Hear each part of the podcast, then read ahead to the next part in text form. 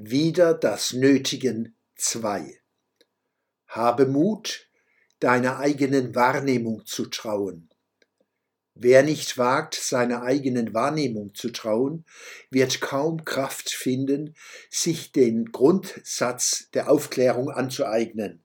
Zitat, habe Mut, dich deines eigenen Verstandes zu bedienen. Zitat Ende, Immanuel Kant. Beispiel. Den wichtigsten Corona-politischen Entscheidungen liegen weder wissenschaftlich begründete Einsichten, Befunde, Thesen, Diagnosen, Prognosen noch offene demokratische Debatten zugrunde. Vielmehr wurden Teufel an die Wand gemalt, Militär, Lkw voller Särge, Killerviren, Massensterben, Millionen Tote, Kinder stecken ihre Eltern und Großeltern an, die dann vor ihren Augen qualvoll ersticken?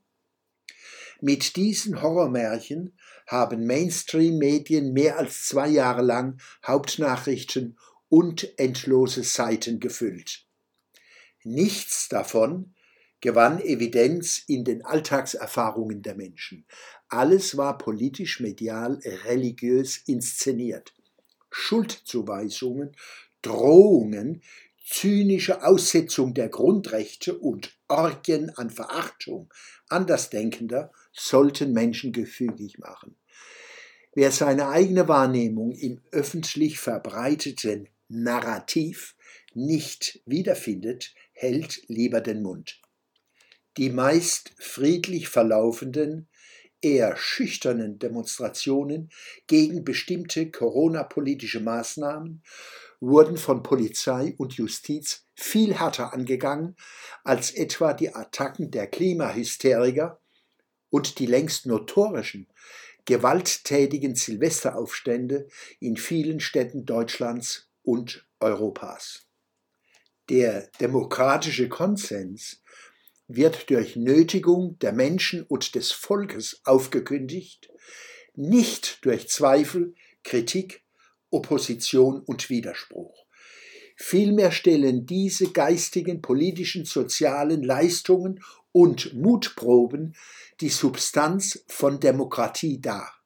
Genau dies ist gemeint mit dem berühmten Diktum von Ernst Wolfgang Böckenförde, Zitat, der freiheitliche, säkularisierte Staat lebt von Voraussetzungen, die er selbst nicht garantieren kann.